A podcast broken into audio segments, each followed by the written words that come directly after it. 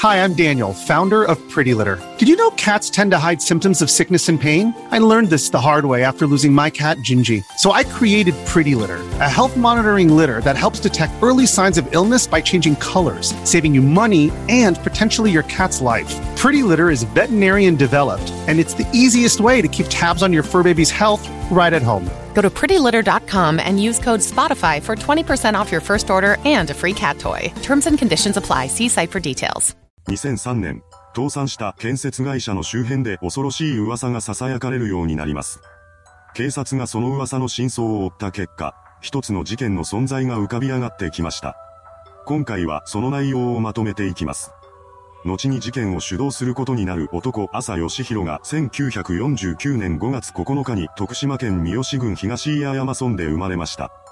地元を離れて徳島県内の高校に通っていた朝は卒業とともに上京しています。そして営業の仕事について様々なものを販売していたそうです。そんな中、建設関係の仕事をしていた知人から人手が足りないから手伝ってほしいとの申し出を受けました。これを受けた朝は会社のある山梨県に移り住み、土木作業員として働き出します。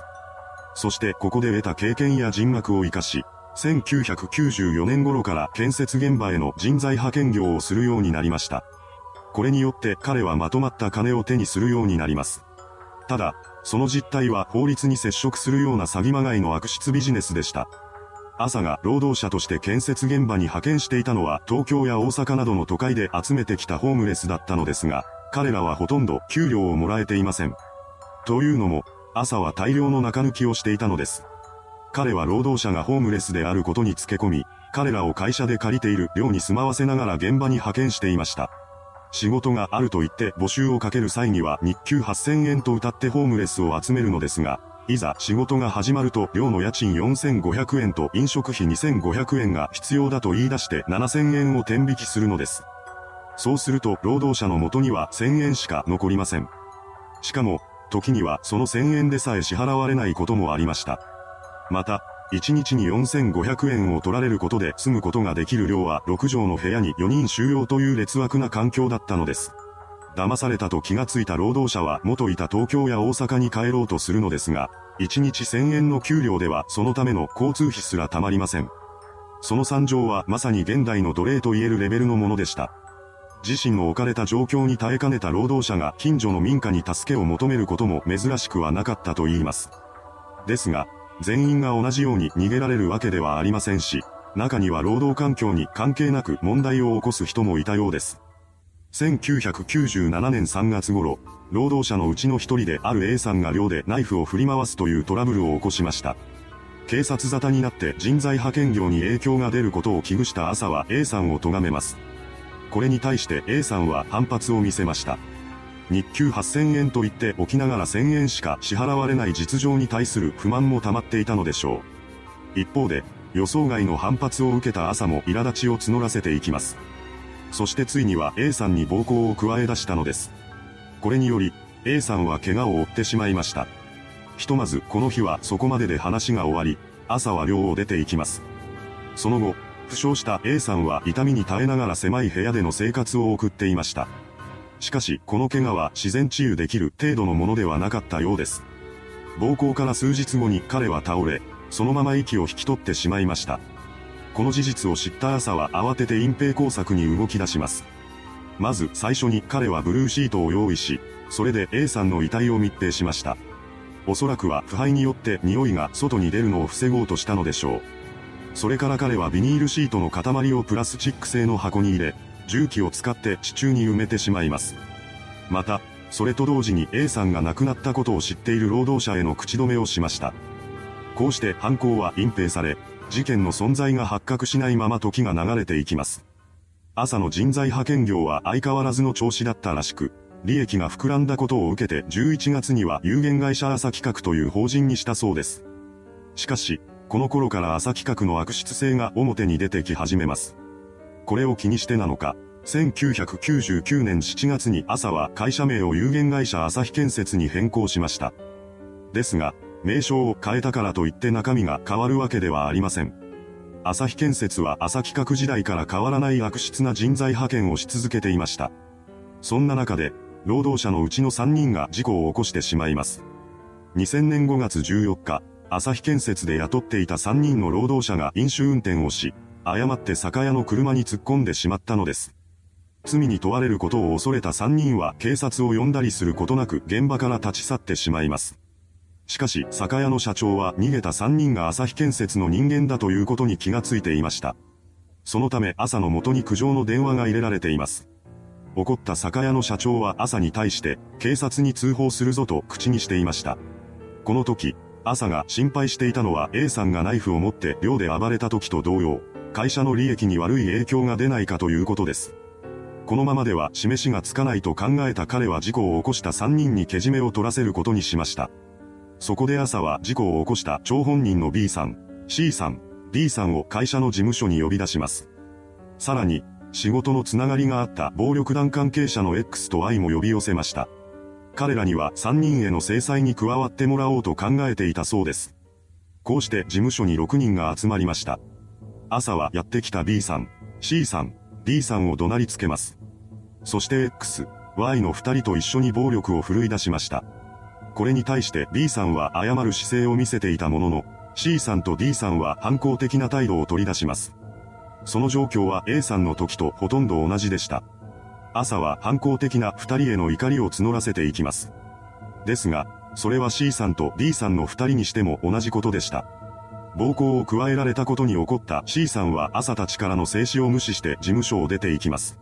そんな彼の後を暴力団組員の X が追いかけました。するとそれに気がついた C さんが衝撃の行動をとります。なんと、彼は隠し持っていたナイフを取り出して X に襲いかかったのです。これにより、X が怪我を負ってしまいました。ここまで来ると、もう後には引けなくなってしまいます。C さんと D さんをこのまま許すことはできないと考えた朝、X、Y の3人はとうとう彼らの殺害を決意しました。そこで朝らは C さんと D さんを拘束し、18時過ぎに車内へと押し込みます。それから数分かけて朝日建設が管理する朝日川キャンプ場に移動しました。そして19時頃にロープを手にした朝が C さんを考察したのです。さらに彼は D さんの首にもロープを巻きつけます。すると D さんは C さんが殺害されたことを察し、必死になって命乞いをし始めました。ですが、それで朝の怒りが収まることはありません。結局は彼も C さんと同じように考察されてしまいました。そんな中、唯一殺害の対象にならなかった B さんは一瞬の隙をついて逃げ出そうとしたのですが、途中で捕まって事務所に連れ戻されています。そこで彼は4時間ほど監禁され続けました。ただ、B さんだけは他の2人と違って反抗的な態度を見せていません。そのことが功を奏し、彼は脅迫されただけで23時頃には解放されています。なお、C さんと D さんの遺体はキャンプ場に隠されました。どうやら事前に朝が重機を扱える作業員を手配していたらしく、彼に遺体を入れた箱を埋めさせているのです。こうして朝は犯行の隠蔽を重ねていきました。その後、再び日常に戻った彼ですが、2003年に恐れていたことが起きます。6月に会社の寮で火災が起こり、その2ヶ月後に会社が倒産してしまったのです。そんな中、朝の周りではこんな噂が立ち始めます。何人かの作業員が行方不明になっている。そのような状況で近所の民家に一枚の紙が投函されます。そこに書かれていたのは、遺体が埋められているという内容です。これらの噂を耳にした人々の中には重機を使って遺体が入った箱をキャンプ場に埋めた作業員の姿もありました。彼は箱の中身を知らずに埋めていたのですが、当初から変な指示だとは感じていたようです。そんな中で、遺体が埋められていると記された紙を見た作業員は全てを察してしまいます。そこで恐怖した彼は8月に自ら山梨県警鶴署を訪れ、自分がやったことを説明しました。彼からの話を聞いた山梨県警は事件の可能性があるとみて8月6日にキャンプ場の掘り起こしを行います。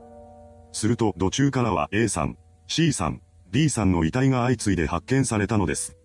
これを受け、警察は9月26日に朝のことを横領の疑いで別件逮捕しています。それから殺人事件への関与も調査していきました。その中で朝が犯行への関与を認めたため、12月5日には傷害致死容疑で再逮捕しています。さらに、翌年の2月5日には殺人容疑でも再逮捕しました。犯行に加わった暴力団関係者も一緒に逮捕されています。それから裁判が始まったのですが、当初は犯行を認めていた朝が後半の中でアリバイがあるなどと言い出しました。しかし、一緒に逮捕された共犯者はこれを否定しています。また、キャンプ場の管理人も事件当日に朝の姿を目撃したと証言しました。これらの情報から、裁判長は朝が責任逃れのために嘘のアリバイをでっち上げていると判断し、彼が事件の首謀者であると認定、最終的には死刑判決を言い渡しています。この判決に納得できない朝は東京高裁に控訴しました。結局本件は最高裁まで争われることになるのですが、その過程で目撃者や共犯者の主張が二転三転する事態が巻き起こります。これを受け、最高裁は慎重に情報の精査を行いました。その上で事件発覚から9年後の2012年12月11日に判決公判が開かれています。そこで裁判長は、新供述は一審証言の信用性を左右しないと説明し、朝の上告を棄却しました。こうして死刑が確定し、朝は東京拘置所に収監されます。ですが、なかなか刑は執行されませんでした。そんな中、死刑確定から約7年後の2020年1月14日に朝が、呼吸が苦しいと訴え出します。この時点で彼は気境という病に侵されていました。その事実が発覚したことで朝は病棟で治療を受けることになるのですが、1ヶ月もしないうちに容体が悪化します。そして2月11日午前8時半頃に死亡が確認されました。なお、共犯者である2人に関しては X が病死し、Y は懲役9年の判決を受けています。いかがでしたでしょうか？悪質極まりない経営者が起こした事件。彼に雇われてしまった時点で、大なり小なり地獄を見ることは決まっていたのです。それではご視聴ありがとうございました。